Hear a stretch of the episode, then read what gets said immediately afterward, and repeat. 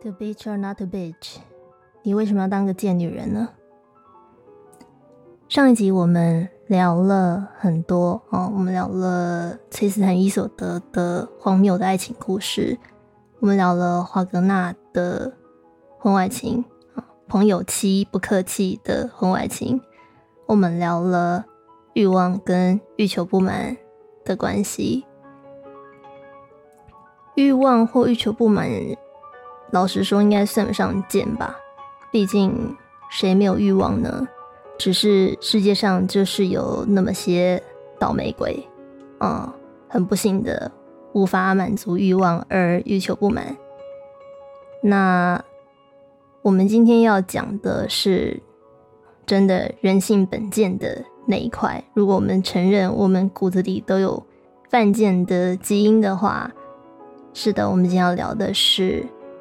非打破不可的禁忌。嗯，我最近在看 Disney Plus 里面的一个纪录片节目哦，他们在讲就是当初华特迪士尼决定要盖乐园的时候的一些呃想法跟初衷。那他在还没有盖乐园之前就已经决定了，这个乐园里面一定要有鬼屋。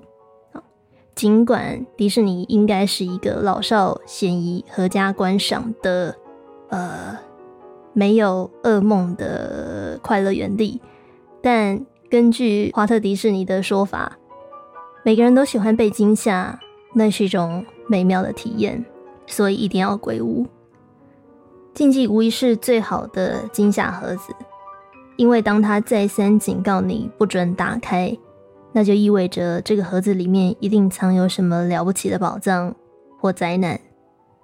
但不管是宝藏还是灾难，你可以确定的是，你完全可以预期的是，它绝对能带来很棒的惊吓。而根据迪士尼的名言，每个人都喜欢被惊吓，那是一种美妙的体验。至少童话故事和神话故事里面的禁忌。全都是用来被打破的，对吧？从吃禁果的夏娃，到打开盒子的潘朵拉，从不听妈妈劝硬要跟陌生人搭讪的小红帽，到吃来路不明的苹果的白雪公主，和死不听话要碰纺锤的睡美人。我想这显示了犯贱是构成人类很重要的一个元素。打破禁忌，在小孩的世界里面，或许只会带来灾难跟惩罚；但是在大人的世界里面，它经常是非常火辣的。我在这一集的片头曲选了呃歌剧《魅影》的一首插曲《Past the Point of No Return》，没有回头之路。这首歌出现在哪一幕呢？他出现在，呃，魅影杀掉了跟克里斯汀对戏的男主角，然后亲自上台演出，呃，跟克里斯汀对手戏的男主角。然后呢，他在大家面前向已经跟呃劳尔子决定有婚约的克里斯汀摊牌表白。然后呢，克里斯汀当众拔下了他的面具，也就是说，这两个人互相踩了彼此的禁忌，让他们的关系再也没有转圜的余地。呃，今天这个版本是我非常喜欢的，呃，当时伦敦的首演哦，由 Michael Crawford 演出魅影，然后 Sarah Brightman 演出克里斯汀。这首歌不像《Phantom of the Opera》或是《Music of the Night》那么为大众所知啊，可是它是剧中嗯剧情急转直下的很重要的一首曲子哦。就是在这首歌之后，那个水晶灯就掉下来了。这首歌不管是旋律、编曲还是歌词，都相当的火热。它本身就带有一种 tango 的味道在啊，因为是男女主角对峙的场景嘛。那如果你还没有听过的话，你可以先按暂停键去找来听，哦，顺便可以的话看一下它的歌词在讲什么，蛮精彩的。那我这边想要截录几句，呃，念给大家听。这是最后一道防线，一旦跨越了，就没有回头的机会。疯狂的烈焰会怎样将灵魂淹没呢？汹涌的渴望会如何将阻碍冲破？横亘在你我眼前的诱惑又会是怎样的甜蜜？我们又将会见识到怎样炙热且无法言说的秘密呢？你我来到桥的这端，现在就眼睁睁的看着它烧毁吧。这是一条回不去的不归路。禁忌这条线的背后，藏着的宝藏究竟是疯狂，是渴望，是诱惑，还是秘密？不管是哪一个，都引诱着人们犯贱的飞蛾扑火，走上那条无法回头的不归路。To bitch or not to bitch 的第二集，就让我们来聊一下人为什么要犯贱，去打破禁忌吧。在谈为什么要打破禁忌之前，我想我们可以先来看一下，到底禁忌是什么。就字面上来说，禁就是禁止嘛，所以它代表的是一种规范、一种规定、一种界限，不可以超过的界限。那忌呢？忌代表的是顾忌，也就是你会介意、你会害怕、你会担心。所以把这两个字组合起来，禁忌就是你对某一种规定有所顾忌。呃，我们一般性的理解也是如此，对不对？禁忌就是某一些这个社会或是大家约定俗成告诉你不能做的，如果你做了的话，你就应该要感到担心害怕。那打破禁忌是什么呢？打破禁忌就是你突破了你的担心害怕，做了那些约定俗成不可以做的事情。所以，与其说打破禁忌是你认为这些事情当然可以做，不如说它比较像是我们在问这个社会，问大家凭什么不可以？处理完禁忌的定义之后，我们就要接着问：那请问一下。婚姻中的什么是禁忌呢？对不对？你要说婚外情打破了禁忌，那请问婚外情打破哪些禁忌？嗯，这个问题很有趣。我一开始直接去 Google 婚姻当中的禁忌，我想看大家所谓的打破禁忌到底打破什么。可是我查到的东西大部分都是各种呃。婚礼上面应该要忌讳的礼仪，要不然就是针对夫妻两个人之间相处的一些 do's and don't，。所以其实好像也没有什么婚姻当中的禁忌，至少都不是婚外情打破的那些，没有什么关系啦。所以，呃，我后来意识到，应该这样讲吧，对社会而言，破坏婚姻这件事。本身就是一个禁忌，嗯，为什么呢？因为婚姻被定位为某一种神圣的盟约哦。如果你从宗教的观点来看的话，或者很多人会觉得它是社会的基石，至少我们的法律是这样子看的。那宗教观点，这当然就见仁见智嘛，每个人相信的东西不一样。呃，至于法律的观点呢，嗯，我们就来看一下，呃，过去这个大法官针对婚姻制度、婚姻法相关的宪法解释吧。好，看视线可不可以告诉我们，破坏婚姻到底打破了哪些禁忌？嗯，我们先来看这个释字第五五四号。哦，民国九十一年针对通奸罪给出的宪法解释，他说，婚姻制度基于人格自由，具有维护人伦秩序、男女平等、抚养子女等社会性功能。婚姻与家庭为社会形成与发展之基础，受到宪法制度性保障。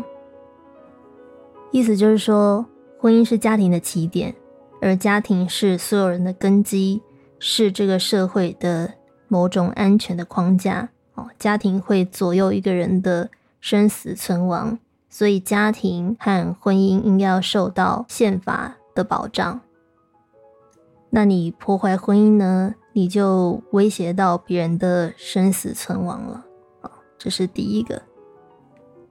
再来，释字第五五二号，民国九十一年公布关于重婚罪的宪法解释。他说。一夫一妻婚姻制度，系为维护配偶间之人格伦理关系，实现男女平等原则及维持社会秩序，应受宪法保障。翻译成白话文的意思就是一夫一妻制，啊，单一伴侣制。这个我国目前所采用的伴侣制度是有专属性的，哦，有先来后到。后到者是不可以插队的，因为这是一个维持社会秩序很重要的规范。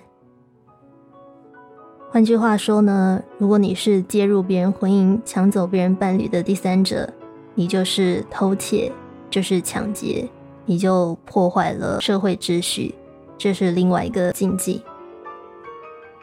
好，再来哦，释字第五五四号。民国九十一年公布关于通奸罪的宪法解释。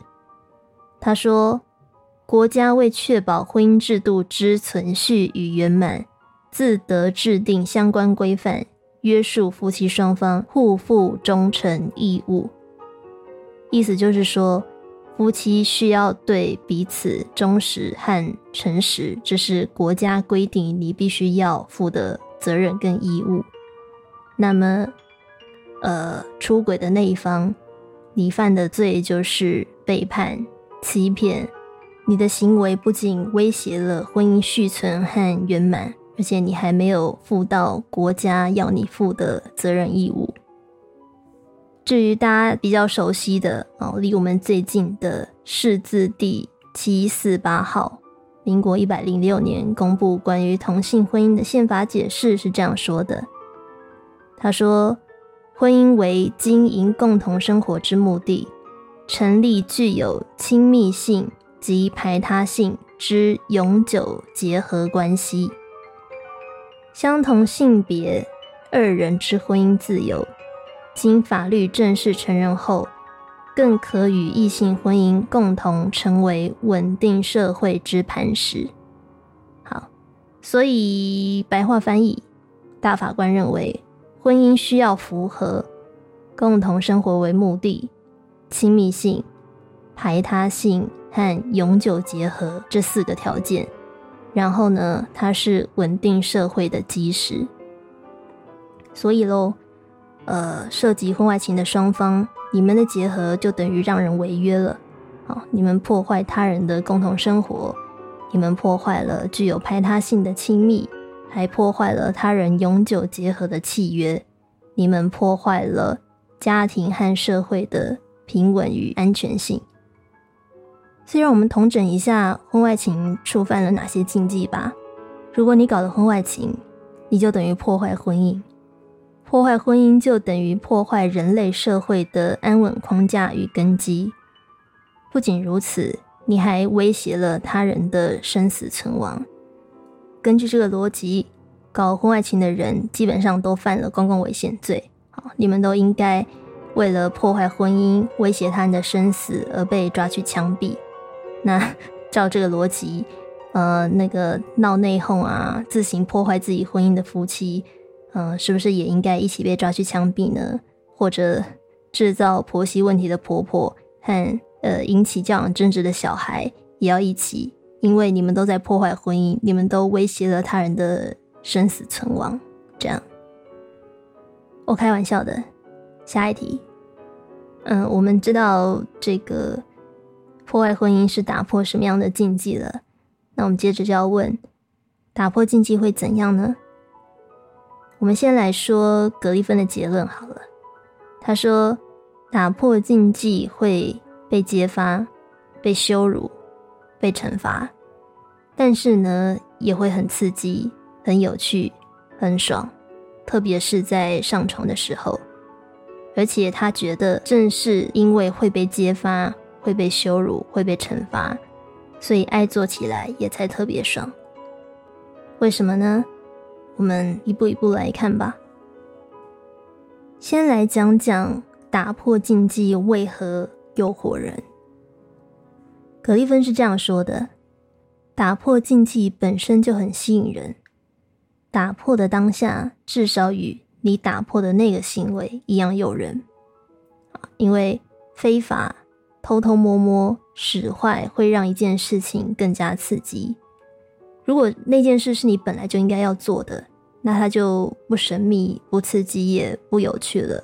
好，比方说，如果上床是你跟伴侣之间的义务的话，它就是一种工作，你不会觉得它神秘或刺激或有趣。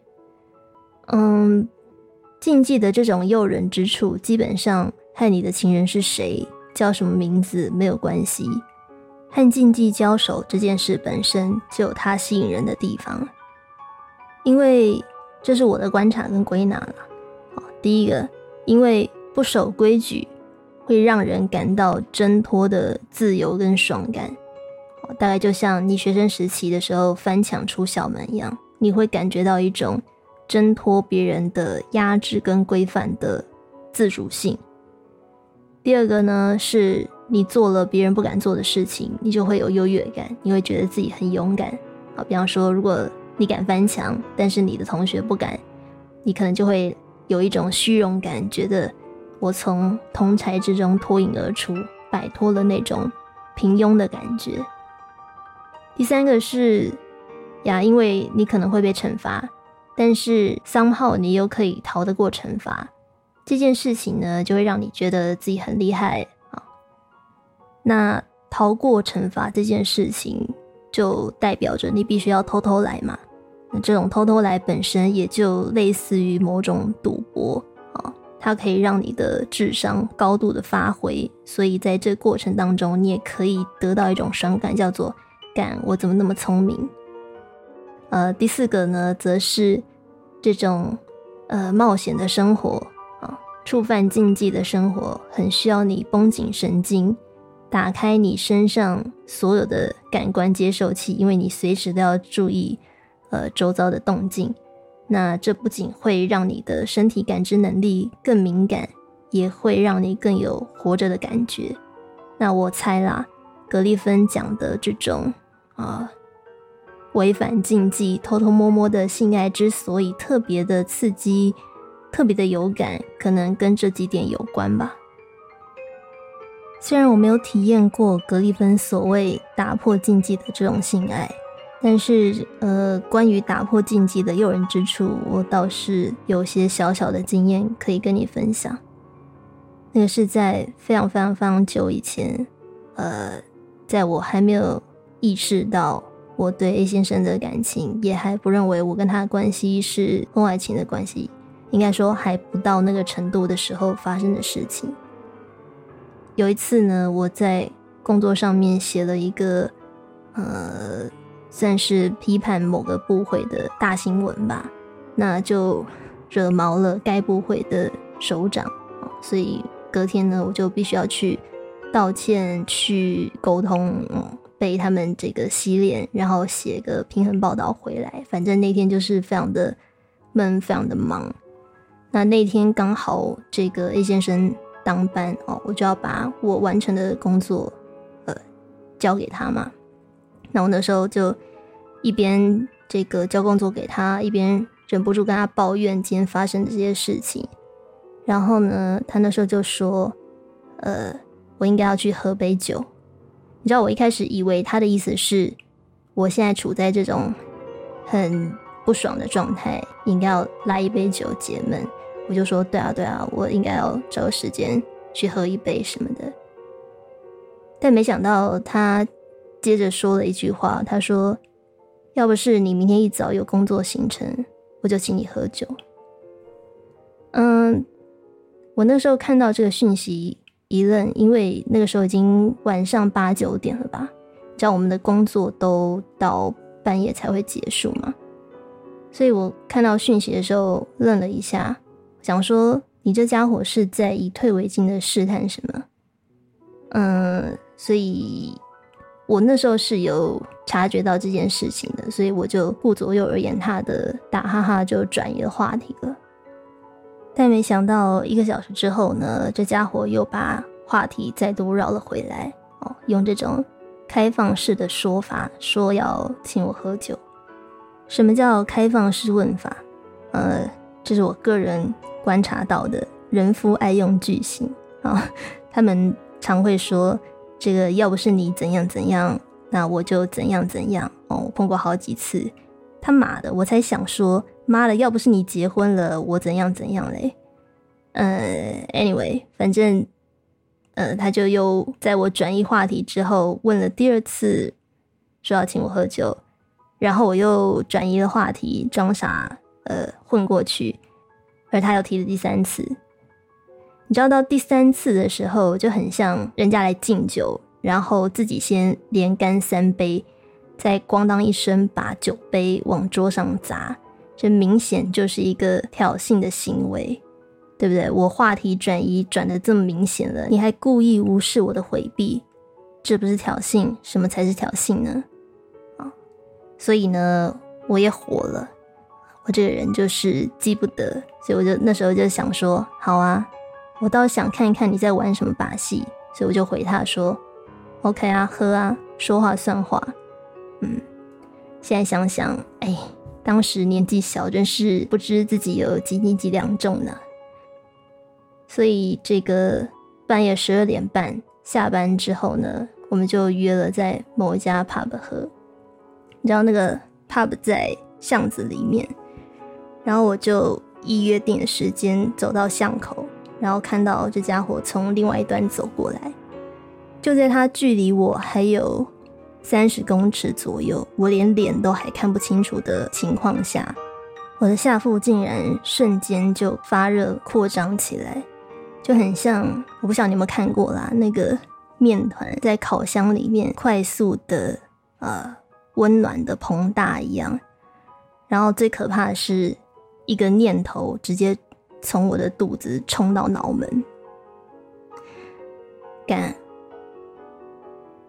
我竟然想跟这个人生孩子。你知道，我那时候是真的忍不住在心里骂干，因为我是一个很不喜欢小孩的人。我家从小开幼稚园安亲班，我已经被小孩烦到要死了，所以我很不喜欢小孩，所以我也从来没有想过，呃，我要有小孩。可是当下那个念头。完全不是来自我的大脑，而是来自我的身体。我在一种大脑非常清醒的情况之下，强烈的被这种要算是身体本能的欲望跟冲动给支配了吗？那次经验真的着实的吓了我一跳哦，因为那天我才意识到，原来嗯，器官有器官自己的想法哦，我的。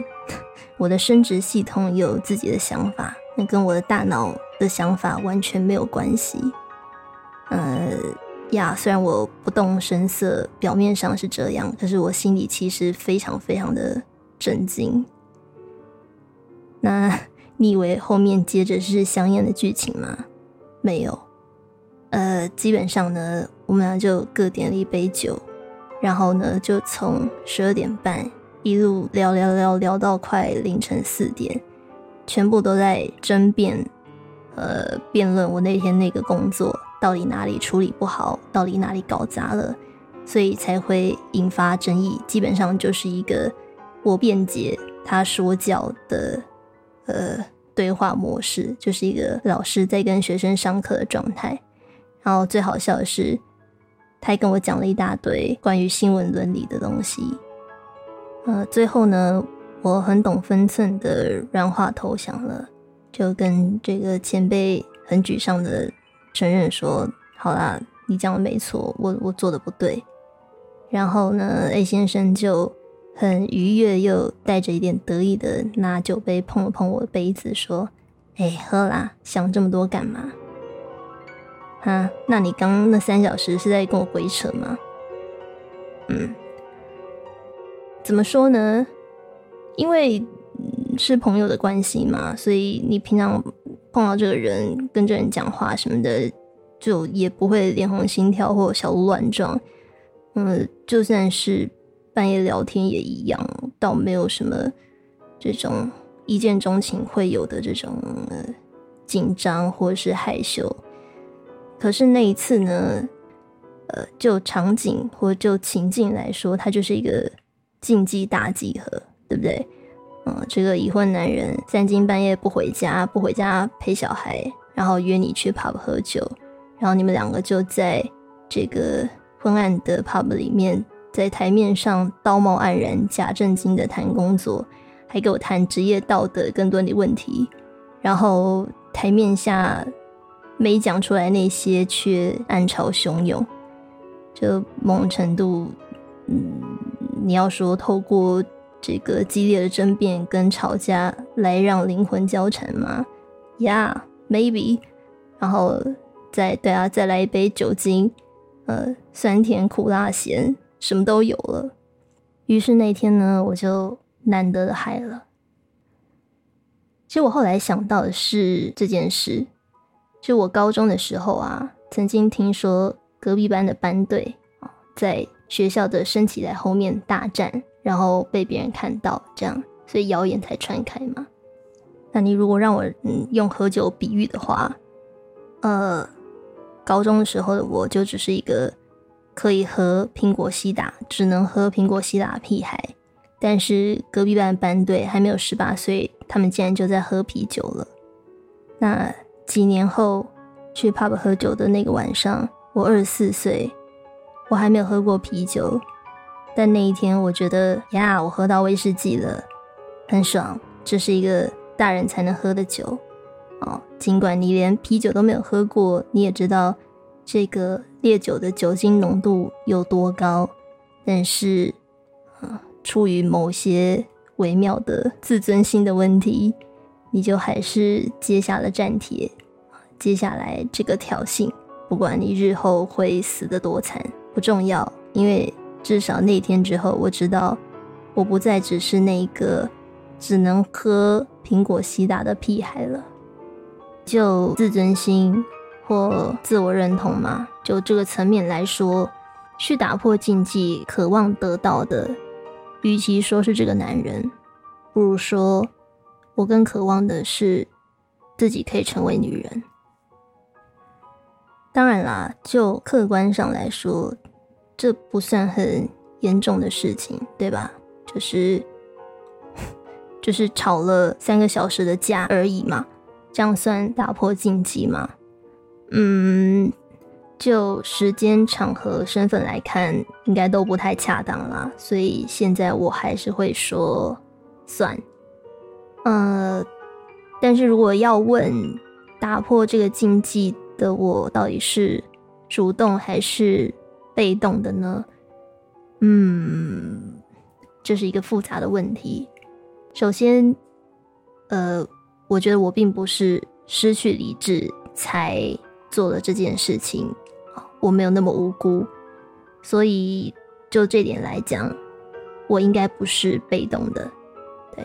可是我的头脑、我的理智一开始的确觉得不行啊，所以我才闪躲了两次嘛，我才回避了两次。可是显然这个，嗯，我的下腹很诚实的告诉我了，我的心灵跟身体。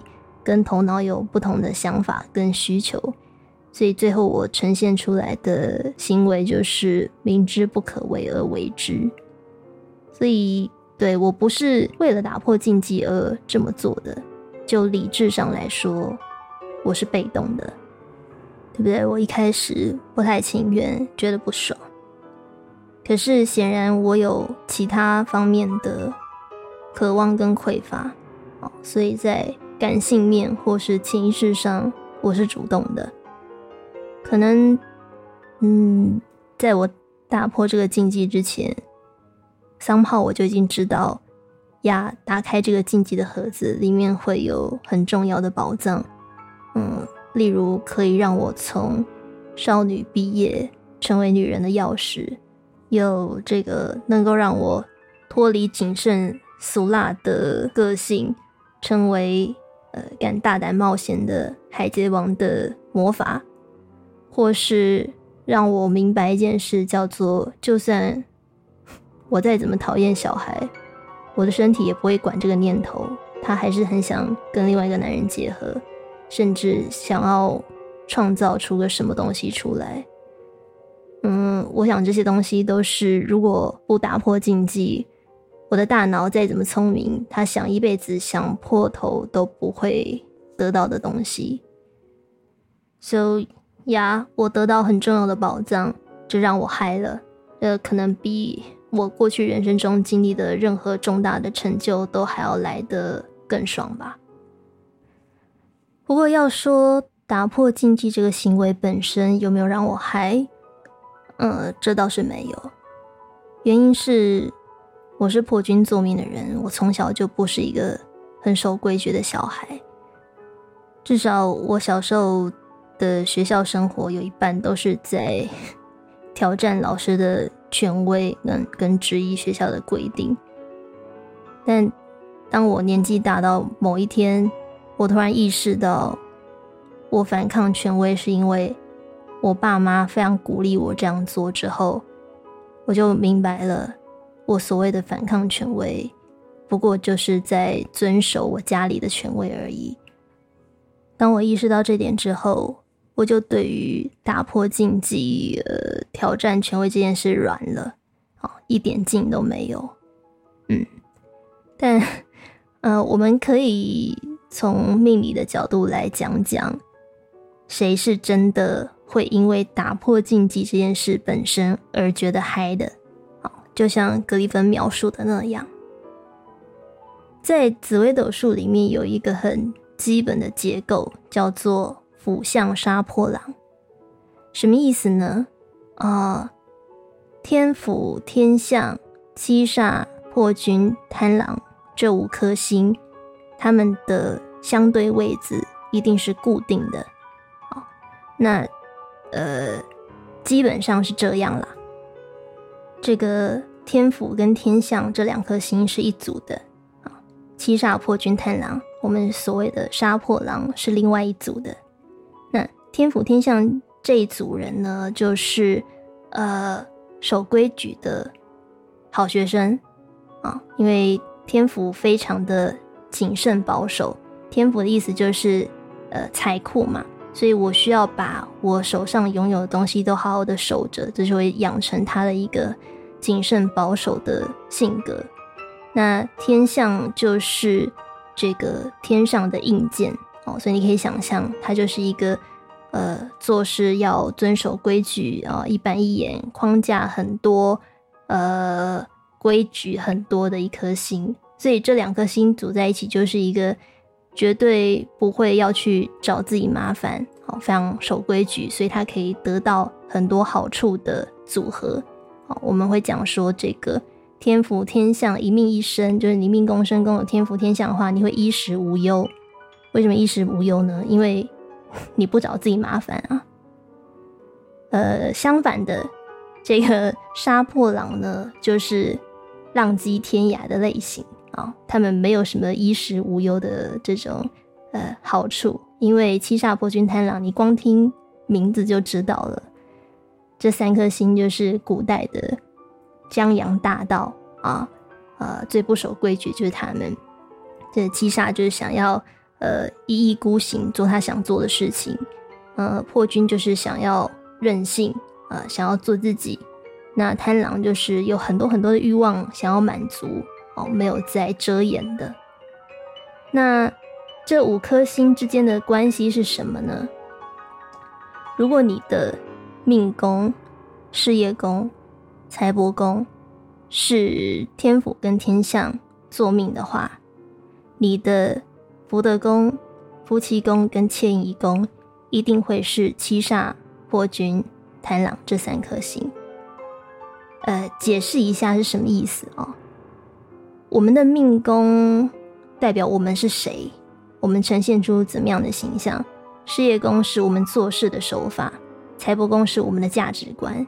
所以，你如果这三个宫位是天府跟天象的话，你对外呈现出来就是一种，呃，非常守规矩的、非常安分守己的一个呃样态。这是外在的宫位。可是，迁移宫、夫妻宫、福德宫这三个宫位是我们隐藏在内的宫位啊。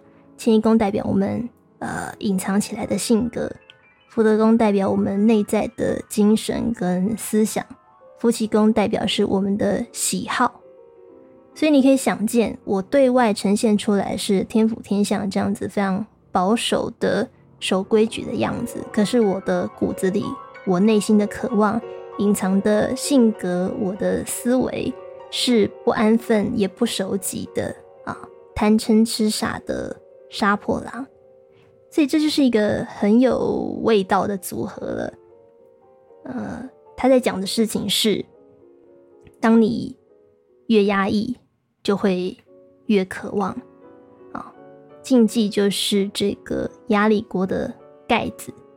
当你极度的用规范、用呃禁忌去压制住你的欲望的时候，压力锅里面的那锅水就会越沸腾啊。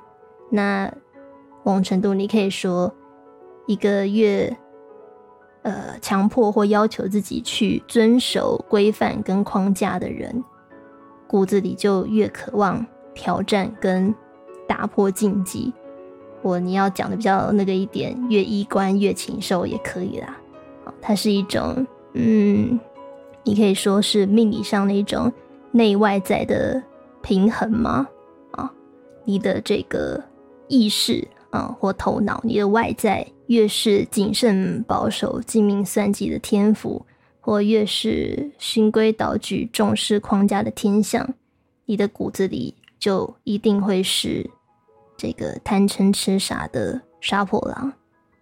所以，的确，我们在食物上面碰到这个呃有复杂的感情关系的客人，很多都是天府天相作命的。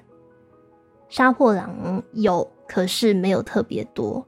原因是杀破狼做命的人，反过来说，他的福德宫、福气宫、迁移宫这些内在的宫位，一定是稳定的星群，天府、天象、舞曲这些，呃，不太浪漫也蛮无聊的星。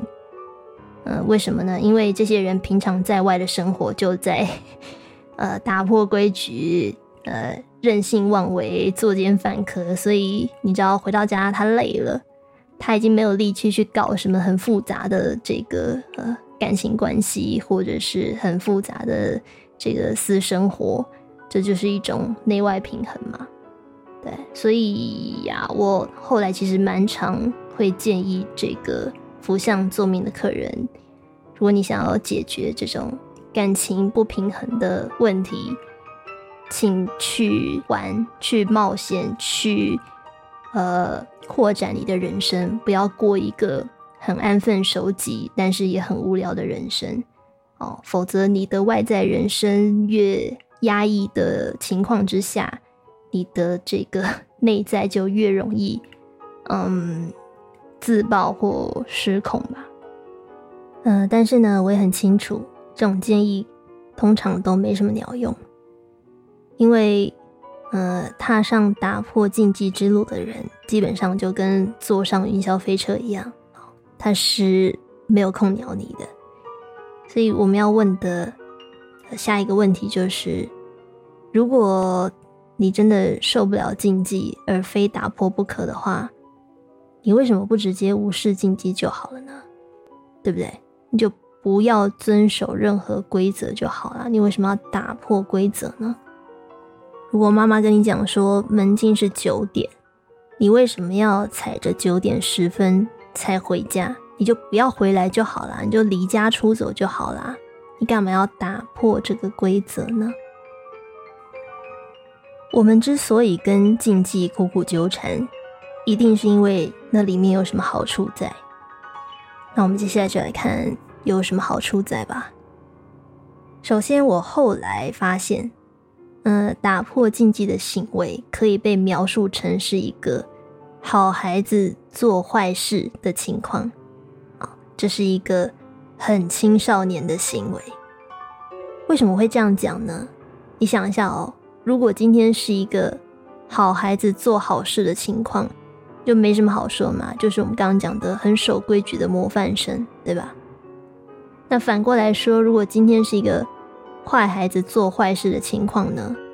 呃，那就是呃，我刚刚讲的直接无视禁忌，对不对？就根本不管规定，无所谓的浪子这也没什么问题。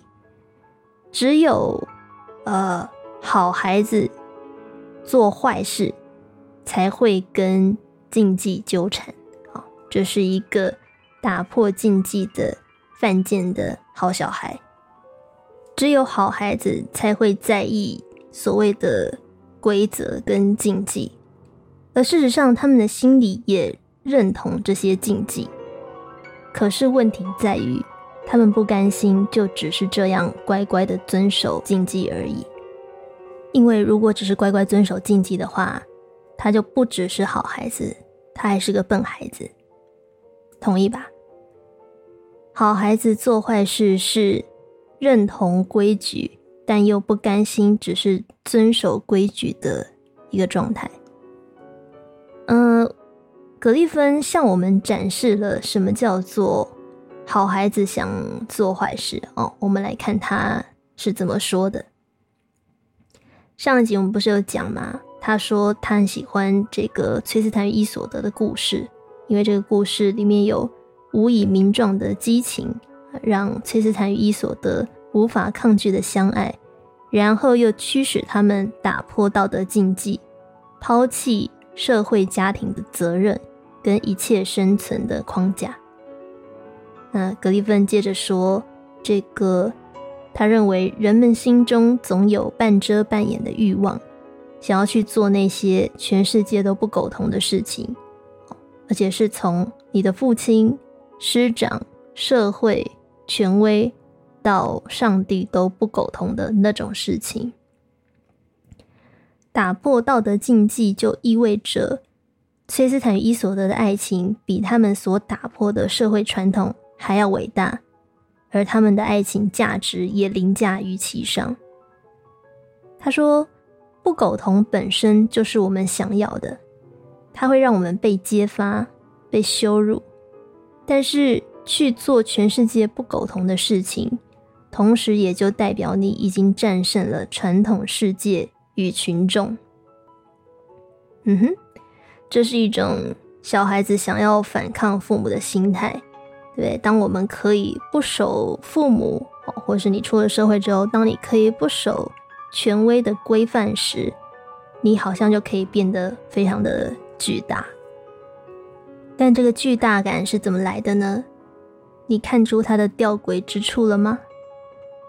那个巨大感就是被格里芬所谓的社会传统啊、权威和上帝衬托出来的。嗯，有没有抓到一点为什么我们要跟禁忌苦苦纠缠的精髓了呢？让我再举另外一个例子吧。你知道，民国初年这个五四运动有一个很重要的项目，叫做青年们争取自由恋爱婚姻。那当时呢，包括胡适在内的这些青年有一个非常有趣的主张，他们说：“呃，我要自由恋爱婚姻，我不要传统媒妁之言的那种婚姻。”可是注意哦，他说的是我们要婚姻，我们要一夫一妻制的婚姻。所以这里面的美感是什么？就是。他们真正要的东西叫做自由婚姻，也就是不受父母控制跟决定的婚姻。但是他们没有一定要自由恋爱哦。OK，他要一夫一妻这种有约束性的婚姻，他没有要自由恋爱。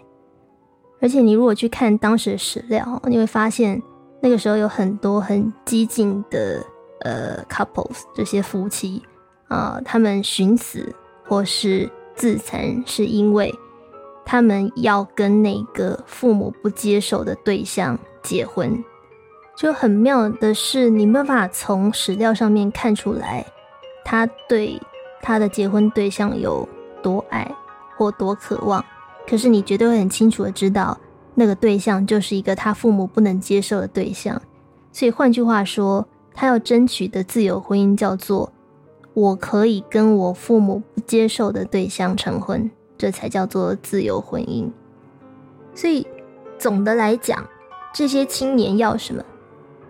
他不要完全的自由恋爱，因为他还是要婚姻的限制。可是他想要争取那个。被权威掐住的，被权威控制住的那个自由，也就是可以为反对而反对的自由。嗯，呀，我们在很多的社会运动常会看到这句话，叫做“小虾米对抗大金鱼”，对吧？呃，对格里芬来讲，上帝跟社会的传统规范就是那只大金鱼。对五四运动的青年来说，父母媒妁之言的婚姻就是那只大金鱼，哦，小虾米就是要对抗大金鱼。可是小虾米好像没有想过一件事：太平洋这么大，你为什么偏要去对抗大金鱼呢？你也可以逃走啊，你可以往反方向游啊。难道不是因为我们作为小虾米？对抗大金鱼成功的话，我们就会产生一种假象，一种幻觉，觉得我们自己也跟金鱼一样大了呢。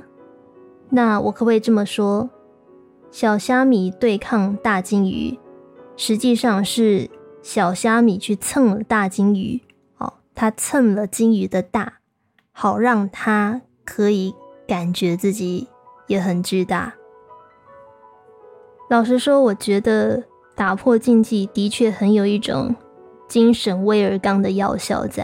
啊，我刚不是讲吗？这个我从小就被父母鼓励要去呃呛老师、反抗权威哦，所以呃我长大之后发现，这个反抗外在的权威对我来说，实际上就等于服从家里的权威嘛。所以我后来就对这个呃反抗外在权威感到兴趣缺缺了。可是呢，呃，作为一个呃服从家里权威的乖小孩，我也意识到婚外情是我爸妈完全不懂的领域，所以呀，我终于找到一个他们完全无法介入跟控制我的地方了。啊，在这里我可以全权自主的做所有的决定，啊，虽然也很差啦，因为没有人可以靠嘛。但是我在这里可以完全自己决定我要怎么处理这件事情，这对我这个妈宝小孩来讲，的确很大程度的让我觉得我终于不再是一个小孩子了。但对抗归对抗，你可以发现，呃，这个所谓的好孩子做坏事哦，另外一方面来看。这些好孩子又不是真的想要完全无视禁忌啊！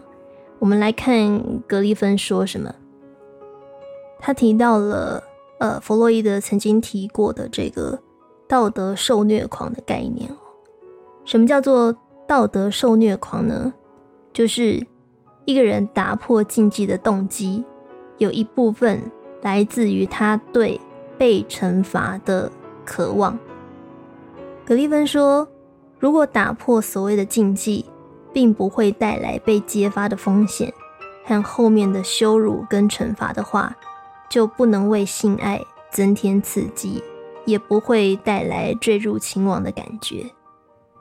如果说打破禁忌是一种小孩子想要对抗父母的心态，那么渴望事后的羞辱跟惩罚。”就是一种小孩子还是想要依赖父母、渴望父母关注的心态。嗯，为什么呢？当我们被揭发的时候，就等于我们被父母、被权威关注了，对吧？而我们被羞辱或惩罚的时候，某种程度就意味着我们的父母、这个社会、这个权威还是很重视我们的，我们并没有被抛弃不顾。再让我同样以社会运动举一个例子，可能有点争议或不那么恰当了，但是呃，这是我想到我觉得还蛮贴合的一个例子啊，太阳花学运。请想象一下，当有为青年们打破这个立法院的门，闯入立法院的时候，如果当局没有派出巨马。没有派出镇暴警察，没有催泪瓦斯跟强力的水柱去攻击民众的话，会怎么样呢？如果官员立刻把立法院、行政院的门户大开，跪在地上举双手投降，说“你们来阻隔吧”，会发生什么事呢？这个学运还会有这么强烈澎湃的激情吗？大家还会？义愤填膺、慷慨激昂，成千上万的聚集在立法院前吗？好，我们呃常在这个社会运动里面听到另外一句话，叫做“鸡蛋与高墙之间，我们永远选择站在鸡蛋这一边”，对吧？这是村上春树讲的嘛？可是从另外一个观点来看，呃，难道不是鸡蛋仰赖高墙？所以才可以继续撒娇脆弱，不用孵化成鸡吗？对不对？请想一下，呃，鸡蛋跟高墙原本的关系是什么？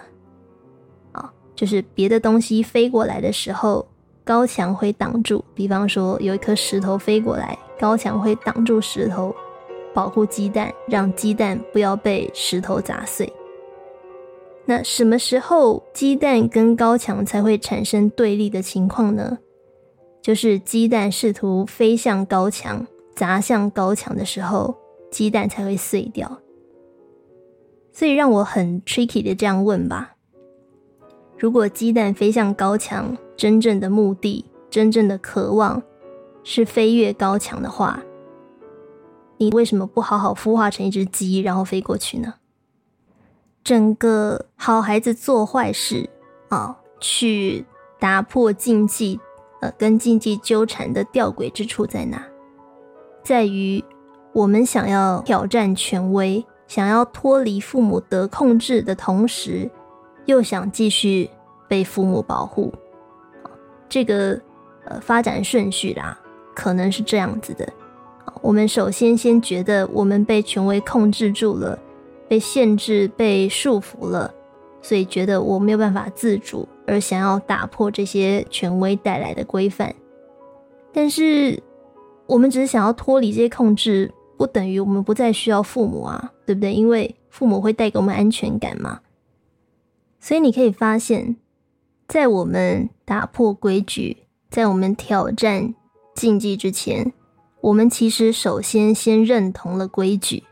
我们先认同了禁忌，因为我们既希望这个规矩啊，或者说父母可以保护我们，但是我们又不希望被规矩束缚或限制住自我。你知道我小时候有个卡通叫做《汤姆猫与杰利鼠》，我觉得这个 打破禁忌基本上啊，就跟汤姆猫与杰利鼠非常的像啊。我们这个。呃，作为青少年，我们就是那只老是要去招惹猫的老鼠啊！招惹猫之后就被追着跑，对不对？当然，呃，刺激又好玩，但这个刺激呢，本身其实又是带着安全的，对不对？杰利鼠知道汤姆猫从来不会真的把它吃掉。这个禁忌带来的警告，其实已经给我们了一层安全感，让我们知道，呃，触犯了之后。你可能会有什么下场？那我们就因此可以，呃，事先准备吗？让自己处在一种好像快要被抓到，但又不会真的被抓到；好像快要死掉，但又不会真的死掉的兴奋感中，是不是？呃，杰利鼠太熟悉汤姆猫了，我们太熟悉父母跟这个社会的权威和规范了，所以我们完全知道要怎么样去应对它。记不记得我们最一开始他有讲过，这个华特迪士尼说过，大家都喜欢被吓。这句话其实有一个前提啊，大家都喜欢被吓的前提是，那是一个安全的冒险，一种受控的失控。什么叫做受控的失控？就是这个失控本身里面装着什么，你会经历什么，这件事是未知的。但是你知道你一定会被惊吓，或是你之后一定会被惩罚，这些事情是已知的，是受到控制的。所以尽管不晓得自己会经历什么，在打破禁忌之后经历什么，但是知道惩罚会是什么。这件事情本身就会带来一种受控的安心感。呃，你可以把打破禁忌类比成跟呃云霄飞车啊、大怒神啊、呃鬼屋或看鬼片一样，对不对？这个体验本身是很可怕、很刺激、很失控的，但是你同时会有一个认知，知道在这个体验之外的世界。你还是被安全保护的，对不对？你会系上安全带，或是你可以从这个电影院离开，你可以按下暂停键等等的。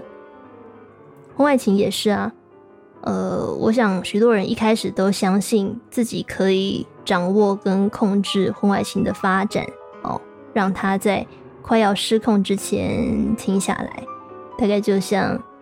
青少年觉得这个自己离家出走也可以活得下去一样啊，我们都可能会有这种好傻好天真，觉得哎，这种失控应该在外在还是可以控制吧的呃念头过。可是为什么青少年不想要追求或争取全然的自由呢？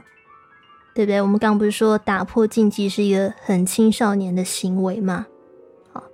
这个就像格利芬自己讲的嘛，他非常不想要受到婚姻的束缚，非常抗拒成为母亲或妻子。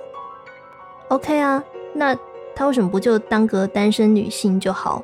我为什么不就跟这个单身男性长期交往，维持伴侣关系就好？哦，为什么他一定要成为情妇呢？对不对？就像我们刚刚讲的嘛，小虾米干嘛一定要跟？这个大鲸鱼对抗呢？太平洋这么大哦，鸡蛋为什么要跟高墙对抗，而不是孵化成小鸡，长出翅膀，然后直接飞越高墙就好呢？因为全然的自由很可怕。呃，心理学家弗洛姆曾经写过一本书，叫做《逃避自由》，就在讲自由的可怕。基本上。全然的自由，呃，会让你感觉你很像漂浮在无边无际的大海或宇宙里面一样，非常的不安全，充满不确定性。你可能会觉得很空虚、很恐惧、发慌，对不对？全然的自由意味着你出事的时候，没有人会帮你挡，没有人会帮你扛。然后，在你有困惑的时候，也没有任何人可以给你标准答案或告诉你解方。所以，当你拥有全然的自由的时候，你得自己定出一份规矩跟标准来依循，然后自行承担所有你的选择跟言行所要负担的责任。这是很辛苦的一件事情。因为首先定出一份规矩，就意味着你必须要有大量自由且独立的思考，那个会让你很焦虑、很不安、很自我怀疑，因为你不晓得你想的东西究竟是不是对的，或是可不可靠。就算好了，就算你定出来的规矩是可靠的、是正确的，好了。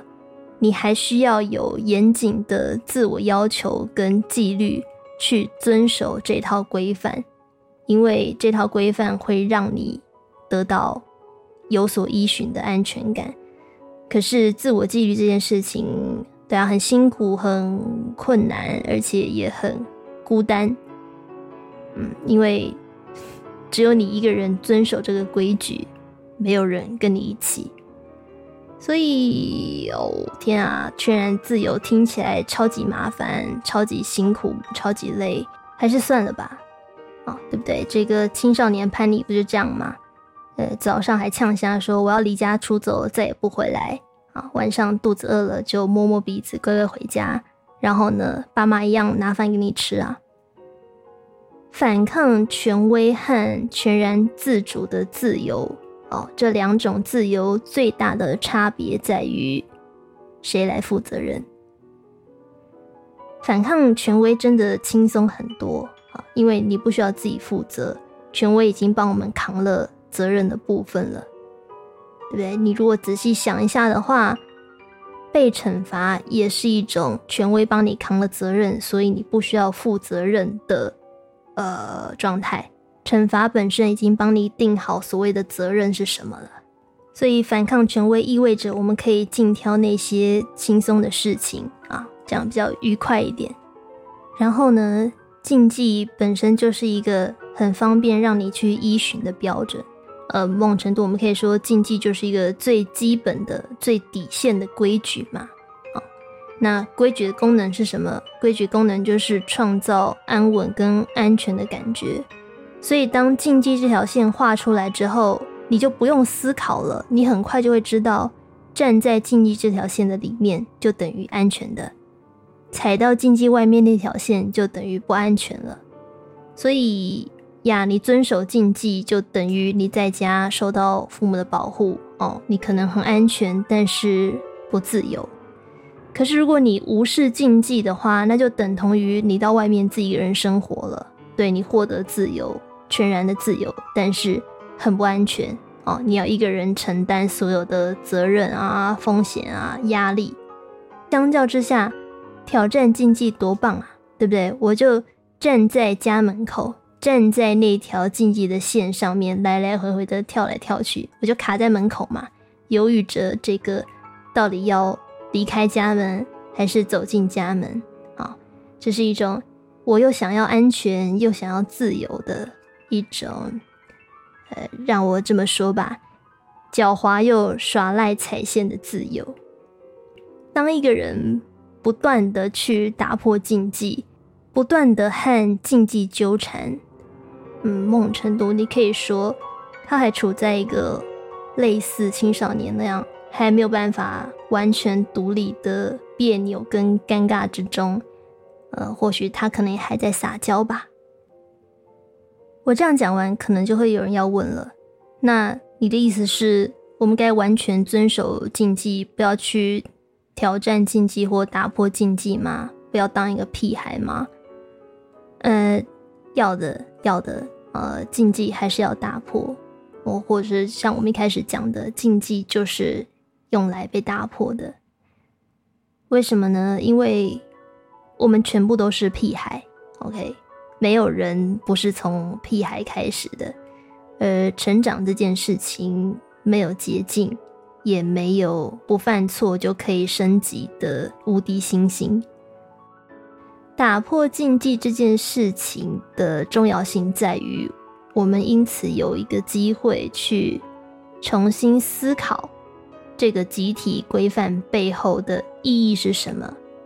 我们也有一个机会重新去界定我这个个体和集体规范之间的关系和距离要怎么拿捏。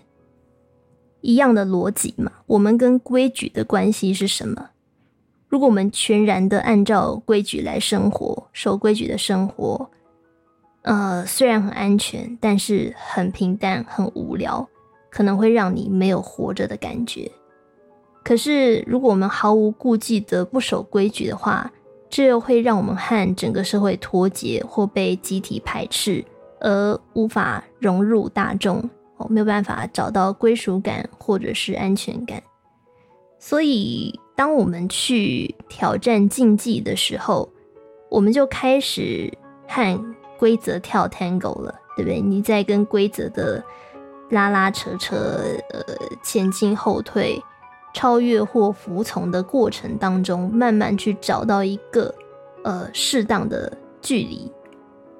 那挑战禁忌这件事情，呃，有它的重要性跟必要性，而且在呃，我想在不同的年龄阶段、不同的时代环境，都会有不同的挑战禁忌的需求。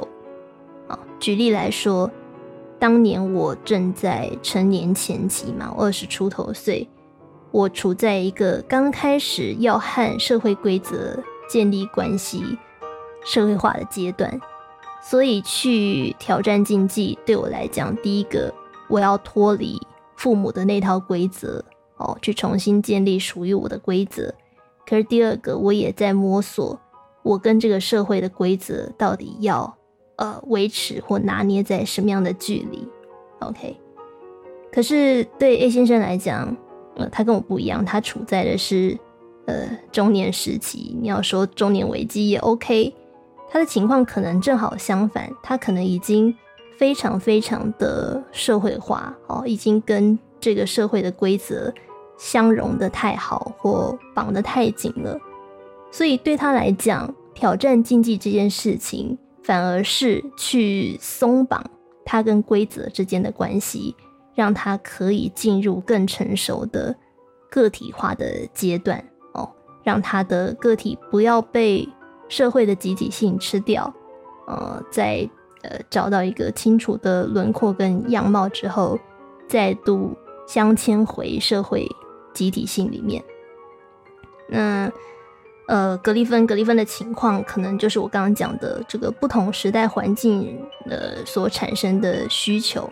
好，他写这本书的时候，差不多是西元两千年左右吧，所以他那个时候面对的是一个呃。女性角色典范移转的时代嘛，哦，我们已经不想要再被旧的女人应该是什么的框架或规范给束缚了。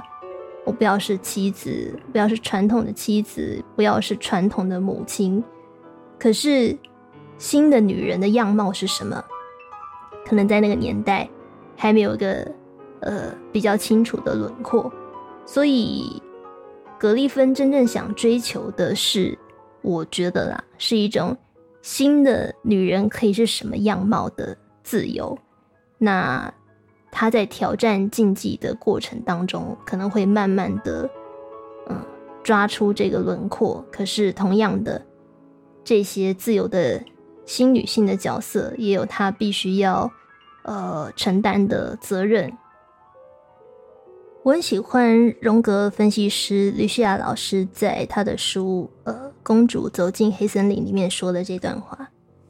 他说：“如果不触犯禁忌的话，故事就无法继续发展下去，情节会停滞在同一个地方，而主角所面临的困境就没有新的机会或可能，且永远无法获得解决。”童话中的禁忌房间通常是这样的：房间里面藏着一个秘密，所以警告你不准进去。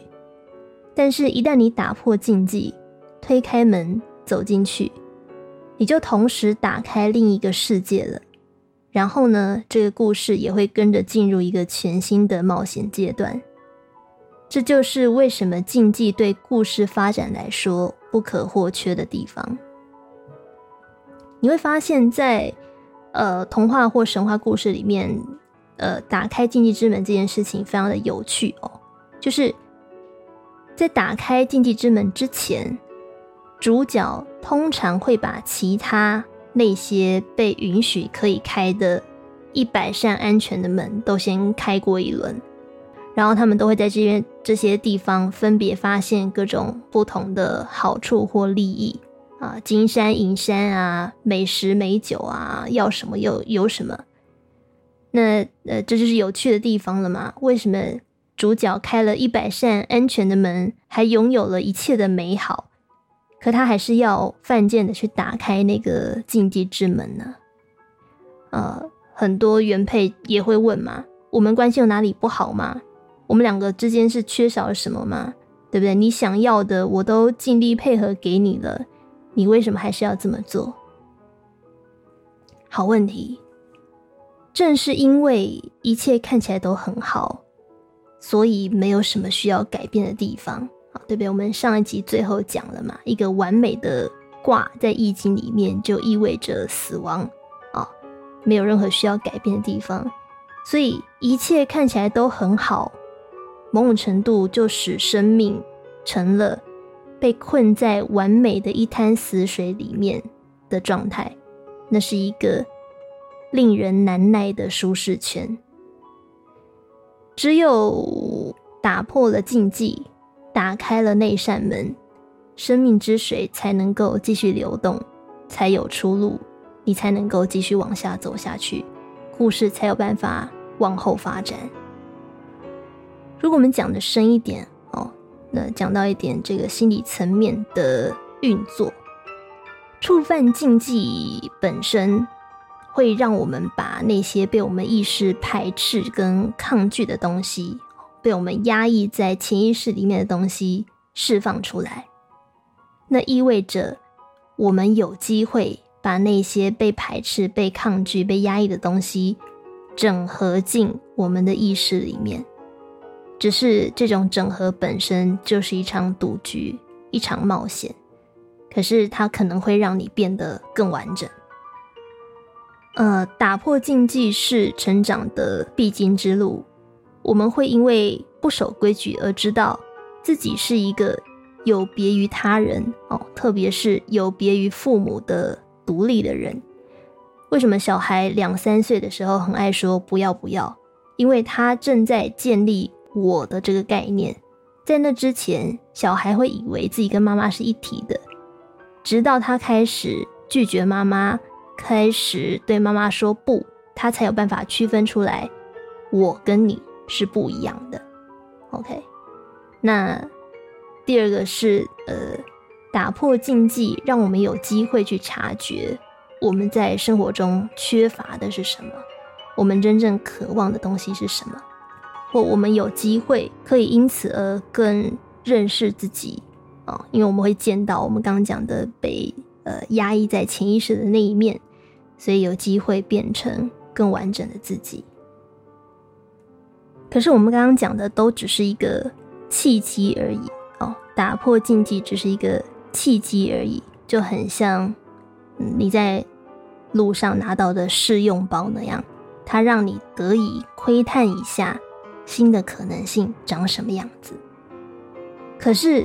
如果你希望自己可以真正的拥有这些东西，可以真正的获得那些渴望，或者是尽量得到全然的自由，那我们就必须要在打破禁忌之后，去创造新的哦，属于自己可以依循的规则。否则，我们会永远都在跟禁忌纠缠和权威对抗，在。得到跟被剥夺之间不停的摆荡。如果你这辈子从来不去打破任何的禁忌，那你可能一辈子都是小学生哦，你不会成为青少年。只有打破禁忌，才会让你成为青少年。可是，如果我们一直沉迷于打破禁忌这件事情，比方说像格里芬描述的那样。那很抱歉，我们也会永远的停留在青少年阶段，然后长成一个中二病。所以不能只是打破禁忌而已，禁忌非打破不可。可是重点是打破之后，怎么样继续向前进？我有一段时间非常喜欢看美剧《无照律师》，因为里面这个男主角之一 Harvey Specter 非常的帅。浑身散发着一种性感的熟男魅力。他为什么性感呢？因为他和规则玩游戏、打交道。OK，他是一个律师，所以他很尊重社会跟现实当中的禁忌跟规则。可是同时，他也有自己的原则、自己的想法跟价值观。然后他。足够的聪明，也足够的呃成熟，知道他要想办法让这两者之间可以共舞，可以相容。作为一个律师，他跟公平正义的关系不是上街去对抗不公不义，而是游走在法律之间，和公平正义打交道。哦，他清楚的知道每一件事情都要付出相对应的代价。然后他也承担所有他做出的选择背后所应该要承担的责任，所以他从来不会觉得自己受到束缚。这个就是我认为的大人的自由。叫曾经有一幕哦，他对着镜头说：“Life is this。”然后把他手比在腰的高度，“But I like this。”然后他把手拉到了头的高度，就是。人生的挑战就这么低啦，可是呢，我这个人喜欢更高难度的挑战。OK，他对生命所带来的挑战仍然保持着高度的热忱跟兴趣，可是那不是来自于呃与权威的对抗，而是来自解决看似矛盾的难题跟创造新局。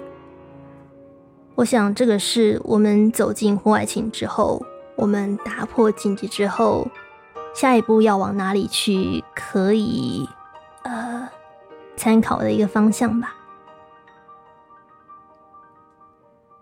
下一集我们来谈呃婚外情的最后一个特色元素嘛。上一集我们谈了欲求不满，这一集我们谈了禁忌。下一集我们来谈跟这两件事都有很密切的关系的激情。最后，祝你有个宁静的夜晚。我们下一集见，晚安。